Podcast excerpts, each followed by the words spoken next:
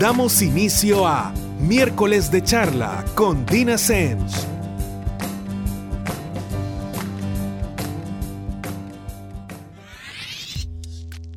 Buenas noches a todos y estamos de regreso con un miércoles más de miércoles de charla con Dina Semch. Y para quienes no han escuchado el programa desde el principio o nunca han escuchado el programa, mi nombre es Dina Semch y soy psicóloga de adolescentes, adultos y parejas. Además de eso, soy activista por la salud mental que implica precisamente hacer espacios como el que hoy nos brinda Radio Femenina para hablar de diversos temas que tienen muchísima relación con nuestra salud mental. Obviamente, no todos de psicología, pero sí en mi caso, la psicología va a ser siempre mi punto de partida porque es mi quehacer. Pero hoy les quiero hablar de algo con lo que creo que todos en algún momento nos hemos identificado y de repente eh, es una situación que, que creemos que vamos súper bien, súper bien, súper bien hasta que se nos sale de las manos o alguien nos señala esto por primera vez. Y es que el tema de hoy es estar ocupado no siempre es sinónimo de ser productivo. Así como lo escuchan. Sí, porque yo me imagino que muchos saltaron. ¿Cómo? Miren, fíjense que un día les voy a contar esta anécdota. Un día yo platicaba con esta persona que eh, es de otra parte del mundo. Y esta persona me decía, había venido aquí para X en una empresa y, y, estaba impresionado por la cantidad de horas que trabajaban los salvadoreños. Y por ahí empezó el tema. Y entonces recuerdo que me empezó a decir que si en su país alguien trabajaba la cantidad de horas que trabajaba un salvadoreño o muchos salvadoreños, que lo hubieran despedido. Entonces yo me quedé como, a ver, ¿cómo? O sea, si trabajamos 10 horas, 11 horas, algunos hasta 12 horas. Y me dijo, precisamente, Dina, si tú tienes a alguien que tiene un puesto en el cual las tareas están diseñadas para ser realizadas en 8 horas, quiere decir que es una persona poco efectiva, por decirlo de una manera amable. Porque, ¿por qué se tarda entre 10, 11 o 12 horas para hacer algo que necesariamente debería estar hecho en 8? Miren, pocas veces me quedo sin qué decir, pero esa fue una, porque tenía toda la razón del mundo y, y me llamó muchísimo la atención que yo realmente no doy estas cosas por sentadas, pero, pero en ese caso sí creo que solo lo había escuchado lo suficiente como para que fuera casi una realidad en todo esto y decir, ah, claro, sí, es que trabajamos un montón, entonces somos súper productivos y realmente no. Una cosa no necesariamente tiene eh, relación con la otra y creo que muchas veces parte de, de, de, nuestros malos hábitos y de la, de la falta de capacidad para priorizar se debe precisamente a esto. ¿Por qué? Bueno, les explico. Fíjense que eh, yo creo que, bueno, hay, hay varios puntos. Primero, nos cuesta un montonazo definir qué es urgente, qué es importante, qué tenemos derecho a hacer, qué tenemos la responsabilidad de hacer. Oscilamos en que todo es castigo, todo es premio. Y realmente yo no creo que la vida sea así. Yo creo que sí, el trabajo es importante. Creo que es fantástico, fantástico cuando lo que hacemos nos gusta. Pero creo que esto no debería ser una excusa para olvidar ciertas cosas que también son importantes, como que, como tener tiempo de ocio, por ejemplo. ¿Cómo? Sí, tiempo de ocio. De ese tiempo que ustedes se sientan, hacen cosas, pero no necesariamente cosas productivas, pero cosas que disfrutan, cosas que les ayudan a que su cerebro haga un antes y un después, tenga cortes, diga, ah, ya terminó mi día de trabajo. Y de repente como creo que laboralmente en este país eh, reforzamos mucho el tema de cuántas horas pasa alguien trabajando y tenemos esta asociación que mientras más horas pasa trabajando, más pro es en lo que hace. Y realmente no, creo que al final el tema debería ser, mm, ser más efectivo. Yo, yo de repente veo eh, que nosotros solemos perder un montón el tiempo en, en, cosas que no nos damos cuenta que perdemos el tiempo. Diferente sería que, que a media mañana dijéramos, ay, bueno, me voy a echar un cafecito y a chambrear un rato para despejarme. Ok, perfecto no tiene nada de malo, siempre y cuando obviamente esté distribuyendo su tiempo en el trabajo de manera adecuada para salir con sus compromisos, pero no hay problema en las pausas. Bueno, hay muchas empresas de repente que hasta incentivan muchísimo esto de las pausas activas, el, tomarse una pausa del trabajo, levantarse en el escritorio, hasta mover el cuello nada más o las piernas un rato, o irse a sumar una ventana que tiene una vista bonita y tener un poquito de, de tiempo para despejarse y además físicamente para moverse. Entonces hoy les quiero hablar de varias cosas. Primero, de cómo estructuramos eh, esta prioridad, pero creo que para empezar, tal vez les voy a hablar de urgente e importante. Miren, yo no sé si han dado cuenta que los salvadoreños solemos decirle urgente a todo, absolutamente todo. Entonces, yo quiero que ahorita hagamos una diferencia entre qué es urgente y qué es importante. Yo creo que hay un punto de partida que es básico para esto, y es que la urgencia es en base a tiempo. La importancia es en base a consecuencias. Entonces, qué hablamos o, a qué nos referimos cuando realmente deberíamos usar la palabra urgente? Primero que necesita ser realizado o solucionado con mucha rapidez. Por ejemplo, algo urgente debería ser algo que, que tenemos que enviar o que tenemos que recibir rápidamente o lo antes posible, por lo menos. Que necesita una acción o solución rápida. Entonces, algo urgente es cualquier cosa que tiene caducidad en el tiempo. Por ende, si yo les dijera que esta tarea, que tal cosa, que tal proyecto, que tal correo, necesito que lo respondan o que yo necesito responderlo en un año, 365 días, sigue siendo urgente porque tiene una fecha de caducidad. Sin embargo, lo importante es un poco más complejo porque, a ver, cuando hablamos de tiempo estamos hablando de, una medida, una medida que no está sujeta a interpretaciones. Sin embargo, cuando hablamos de consecuencias e importancia de las consecuencias, ya sea positiva o negativa, estamos hablando de una interpretación que hasta cierto punto va muy cargada de subjetividad. Entonces, una de las cosas que tenemos que tener en cuenta es que, dada esa subjetividad, cuando yo estoy ante una tarea que genuinamente considero importante para mí, no se vuelve inmediatamente importante para los demás. Sin embargo, ojo, sin embargo, si yo traslado, si yo comento, si yo informo de por qué es importante que el otro haga tal parte del proceso, que el otro me ayude con tal cosa, es totalmente distinto, porque ya no lo estoy dejando a la interpretación de, sino que estoy trasladando esta necesidad, esta consecuencia que se puede presentar. Entonces, una tarea, por ejemplo, solo es importante si las consecuencias que sufriremos van a ser positivas o negativas al hacerlas o al no hacerlas. Y cuando estamos ante dos tareas importantes, la más importante es la que genera mayores consecuencias si no llegamos a realizarla. Fíjense que esta es una de las cosas antagónicas que nos pasa. De repente yo les digo, ok, si estamos ante dos tareas importantes, la más importante es la que genera mayores consecuencias si no llegamos a realizarla. Esa usualmente es la más difícil y es a la que le rehuimos a toda costa. Y entonces empezamos por la más facilita, en vez de sacarnos de encima la más difícil. Ya cuando nos sacamos de encima la más difícil, ya nos ahorramos N cantidad de consecuencias negativas, pónganle. Y eso necesariamente implica que ya tengo encima o ya me eché en la bolsa N cantidad de consecuencias positivas. Entonces, realmente no deberíamos empezar por lo más fácil, no deberíamos empezar por lo menos importante. Realmente deberíamos empezar por lo más importante aún en pro de nuestra salud mental. Ya les voy a contar ciertos parámetros que existen que son bastante sencillos realmente para definir eh, lo importante y lo, urgente. Porque de repente uno no, no sabe cómo sentarse y hacer una diferencia. De repente cuando estamos con el escritorio sepultado en tareas, en papeles, en cosas que sacar, de repente puede ser un poco abrumador. Pero bueno, ya, ya partimos ahorita de qué es urgente que es importante. Y cuando regresemos, les voy a contar de ciertas formulitas o ciertas calificaciones que pueden usar y que les van a servir un montón para ordenar dentro de su urgencia y dentro de esa importancia. Pero bueno, ahorita nos vamos a una pausa y ya regresamos con el segundo bloque de miércoles de charla con Dina Semch. Las opiniones y experiencias de nuestros invitados. Continuamos.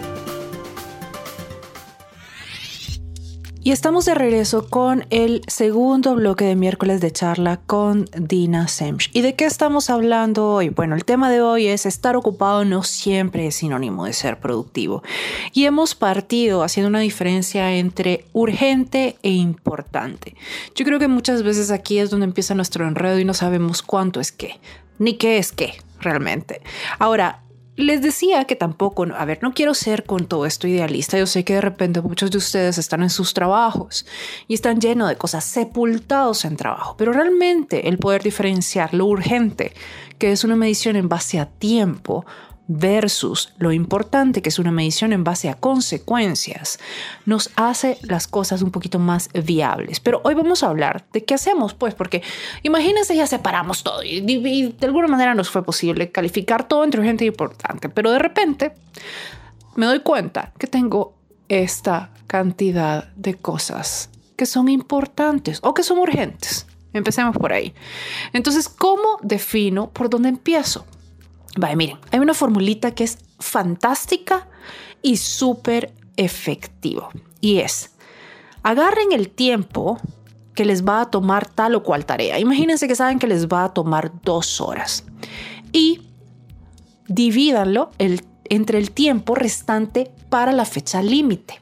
Pero ojo, por favor, acuérdense que hay cosas que ustedes tienen que hacer. O sea, cuando hablo del tiempo restante, no me digan 24 horas si es para mañana a la misma hora, porque ustedes duermen, ustedes salen del trabajo, hacen todo esto. Entonces, me refiero a las horas restantes hábiles hasta la fecha límite. Entonces, aquí los resultados posibles pueden oscilar entre 0 y más de 1. Cero significa que no es urgente ni lo va a ser nunca lo cual resultados nunca van a tener porque todas las tareas que tienen una fecha de caducidad o un límite de tiempo son urgentes. Pero imaginémonos que no tuviera, pues sería cero. Luego, Imagínese que la calificación que le da es 1. Eso quiere decir que usted tiene que dedicarle a la ya absolutamente todo el tiempo o simple y sencillamente no va a salir con esa tarea. Ahora viene el truco. Si es más de uno, es imposible. O sea, ya estuvo, no salió. Entonces aquí, en vez de estarse quemando, de malgastar su esfuerzo, mejor negocie otra fecha de entrega o una ampliación. El truco es que mientras más cerca de cero esté, menos urgente es. Y mientras más cerca de uno esté el resultado, pues más tienen que meterle. Entonces ahí tienen ya, por ejemplo, cómo definir lo urgente. Eh, si tienen una serie de cosas que ustedes califican como urgente. Ahora, importante, yo les decía que importante tiene mucho eh, de subjetividad, porque como estamos hablando de consecuencias positivas o negativas, realmente depende eh, qué consideremos nosotros positivo o negativo, que se nos antoje en este caso. Y aquí sí tenemos que, tener esto en cuenta y yo les decía también que debemos dejar de pensar que algo que es importante para nosotros inmediatamente lo hace importante para los demás. No porque eh, no nos quieran ayudar, no porque cualquiera de esos tramas que nos armamos en la cabeza, simple y sencillamente porque no, no tienen cómo saber qué es importante ni por qué. Pero cuando queremos definir lo importante, lo primero que tenemos que hacer antes de cualquier cosa, es una lista de todo lo que usted necesita para realizar esa tarea. Ya una vez tenga una lista de todo eso, tache todo lo que no depende de usted, lo que no tiene la capacidad, habilidad o información necesaria para realizarlo. Como segundo punto, califique cada una de las tareas restantes, o sea, las que sí quedaron, usando uno si tiene que hacerlas hoy, dos, si puede hacerlas mañana, y tres, si puede hacerlas en una semana. Esto, fíjense que, hacer estos ejercicios de escribir, de, vaciar nuestra cabeza, realmente es efectivo. Además nos da otro panorama. Eh, realmente es, es, miren, no me crean.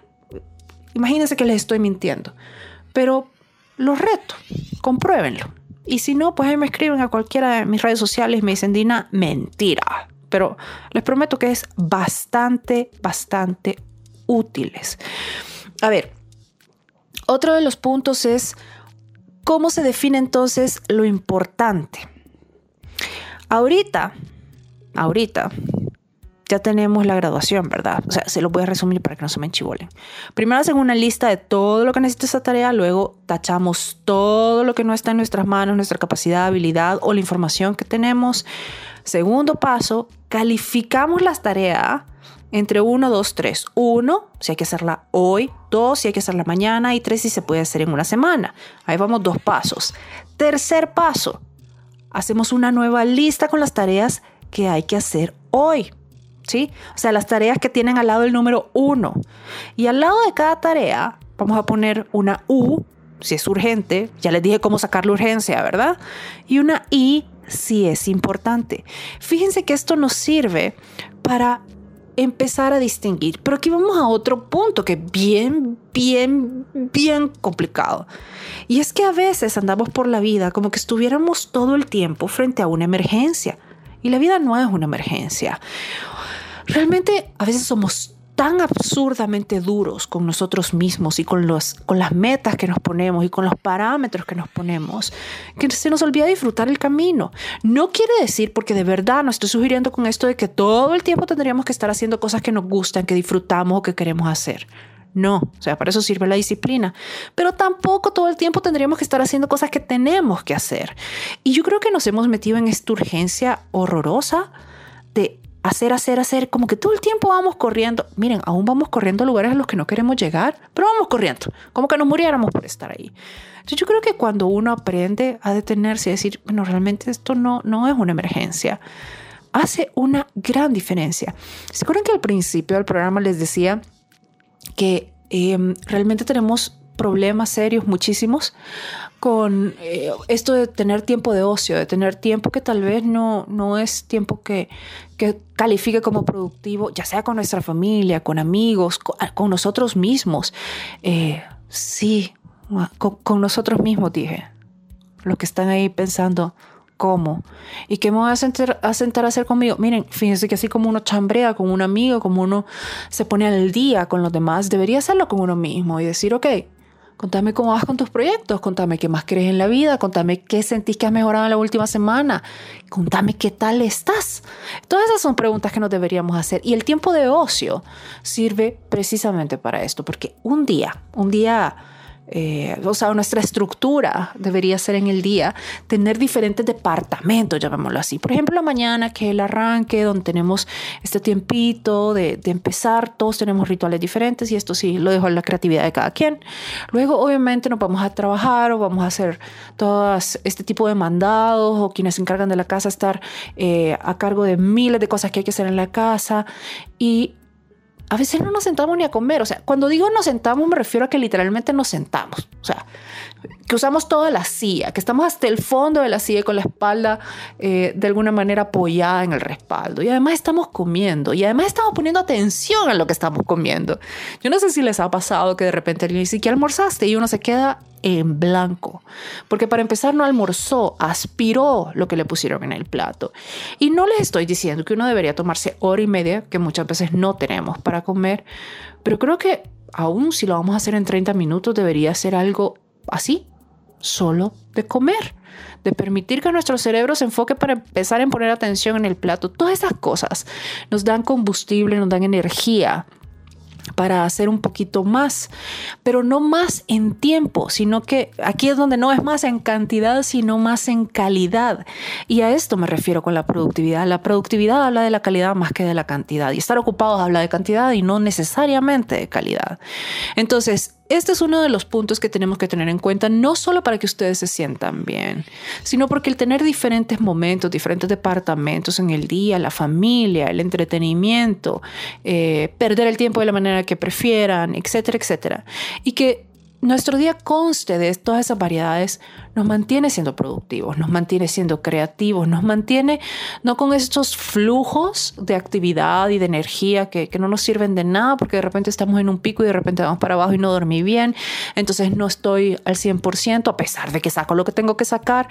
¿Para qué nos deberíamos conformar con la versión a media de nosotros mismos si podemos hacer un poquito más que eso con cambios bien sencillos?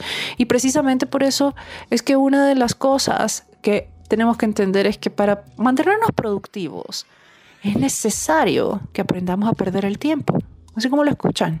Ya les voy a contar cómo, pero les cuento cuando regresemos con el tercer bloque de miércoles de charla con Dina Semch. Este tema continuará, no nos cambie. Y estamos de regreso con el tercer y último bloque de miércoles de charla con Dina Semch. Les estaba explicando que no necesariamente estar ocupado implica ser productivo. Y estamos muy, muy familiarizados y yo diría que muy a gusto con esto de estar ocupados. Y es como cada momentito que venimos y bajamos un poco las revoluciones, saltamos como que nos fueran siguiendo, como que alguien nos fuera a regañar, como que alguien nos fuera a decir, ¿por qué estás viendo tele? ¿Por qué estás leyendo un libro que no te aporta eh, nada laboralmente hablando? ¿O por qué estás compartiendo ese tiempo de tranquilidad con tus amigos, con tu familia? ¿Por qué estás ahí sentado contemplando el atardecer cuando deberías estar trabajando? Y al final todo se convierte en trabajar y terminamos creyendo que la vida es esta emergencia. Y de alguna manera todos estos hábitos inciden de manera negativa en nuestra capacidad de ser productivos, porque nos terminamos quemando, porque no logramos que nuestro cerebro se desconecte, por ejemplo, al llegar a casa y decir, ok, ya terminó mi rutina, ahora empieza esta parte nueva, que se trata de ver televisión, de hablar con mi familia, de compartir tiempo con mis hijos, dedicarme a tal o cual tarea, que también es importante. Importante para nuestros niveles de creatividad, para nuestra energía, para establecer metas, para priorizar, para recargar un poco. Entonces, no quiero que lo vean como algo excluyente entre sí, que es lo que nos suele pasar, sino que simple y sencillamente Deberíamos aprender a ser un poquito más justos con nosotros mismos, ya que andamos por la vida todo el tiempo quejándose de que la vida no es justa. Deberíamos empezar nosotros. Entonces, una de las cosas que tenemos que entender es, por ejemplo, que es fantástico cuando logramos anteponer la flexibilidad ante la rigidez. Muchas veces hacemos todo un berrinche existencial porque las cosas no salen como nosotros queremos. Y miren, la verdad es que esto no quiere decir que salieron mal, solo quiere decir que salieron diferentes. Entonces, realmente deberíamos entender que, a veces está bien, solo que aquí no deberíamos hacer la pregunta de con berrinche o sin berrinche. ¿Qué? Buscar una solución, partir de la situación tal cual es, partir del resultado diferente al que nos habíamos propuesto. Y otro punto es que tenemos que hacer las paces con no saber qué es lo que va a suceder.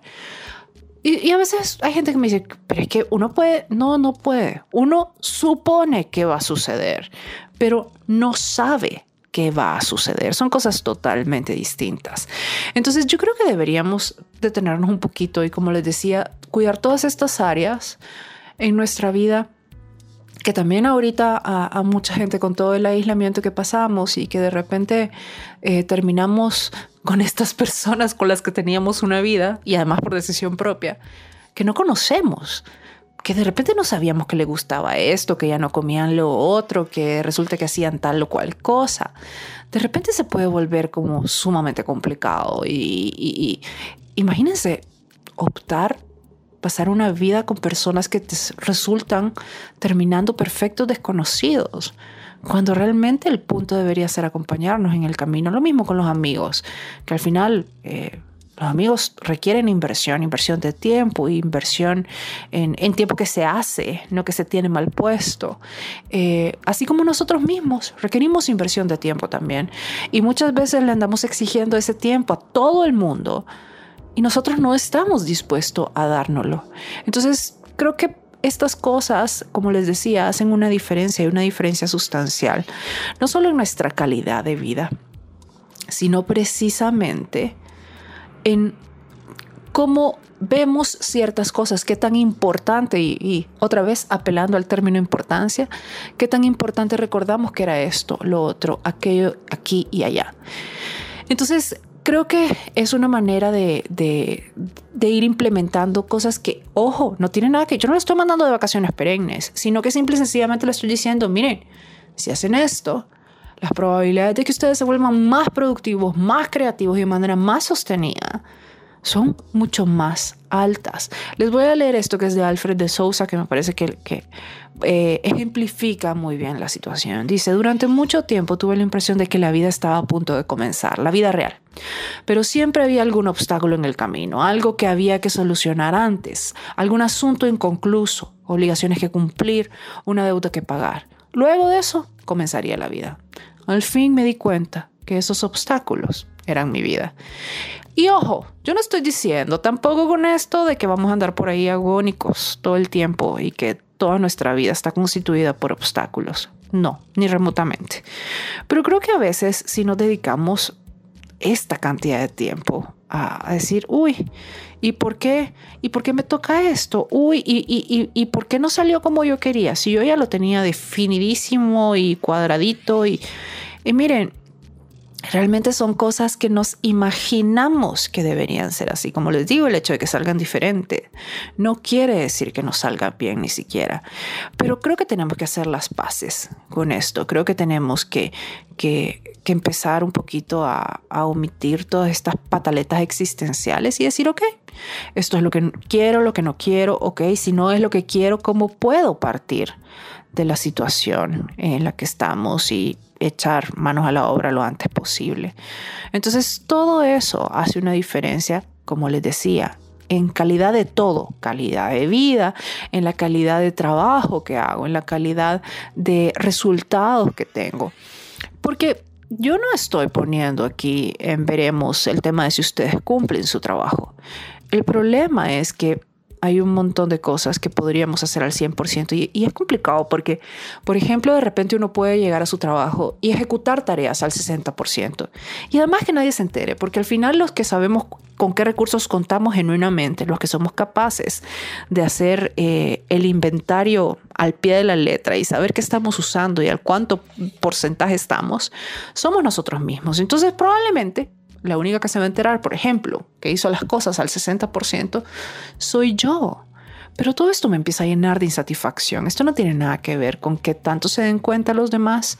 Entonces es un poquito decir, ok, ¿qué tal si mi satisfacción o gran parte de mi satisfacción radica en saber que ocupé el 100% de todo lo que tengo y por ende tuve el 100% de resultados. Y aquí viene una parte interesante, que mientras más nos retamos con esto, más nos damos cuenta que somos capaces de hacer no de manera compulsiva ni nada, simple y sencillamente somos capaces de definir ciertas cosas que antes no habíamos, digamos que eh, no nos habíamos medido porque no habíamos estado en la situación que nos retara.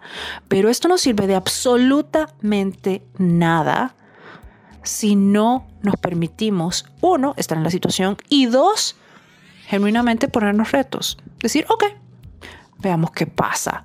Ok, voy a dar lo que creo ahorita que es mi 100%, porque así es como ese 100% se va reinvirtiendo en nosotros mismos y empezamos a llevarnos unas sorpresas enormes, enormes, enormes, enormes. Entonces, esto es bien importante. Yo no les estoy diciendo que se les va a acabar la vida ni nada, pero hagan el, hagan el experimento. Acuérdense primero, aprendan a dividir qué es importante, qué es urgente. Urgentes en base a tiempo, importantes en base a consecuencias. También aprendan dentro de todo lo importante que pueden tener que hacer y dentro de todo lo urgente, que puede ser un catálogo bastante amplio, a definir qué es importante ya o qué es importante que saque en vez por lo primero, por lo más fácil. Al contrario, acuérdense que es, como son consecuencias, lo más importante es muchas veces lo más difícil o lo que nos genera mayor reto. Y luego cuando estamos hablando de urgencia, acuérdense que es diferente el tema. Acuérdense que con urgencia sí es un parámetro mucho más eh, objetivo, que es el tiempo. Entonces dividamos, dividamos las horas que requieren la tarea eh, entre las horas que tenemos para la tarea, pero teniendo en cuenta que comemos, dormimos y hacemos todo este montón de, de otras áreas en nuestra vida. Y de verdad, denle el beneficio de la duda de la situación. Pongan a prueba si realmente todo esto que hemos hablado hoy les genera esta, digamos que, esta diferencia en cuanto a energía, en cuanto a creatividad, en cuanto a calidad de trabajo a calidad de vida más que cantidad.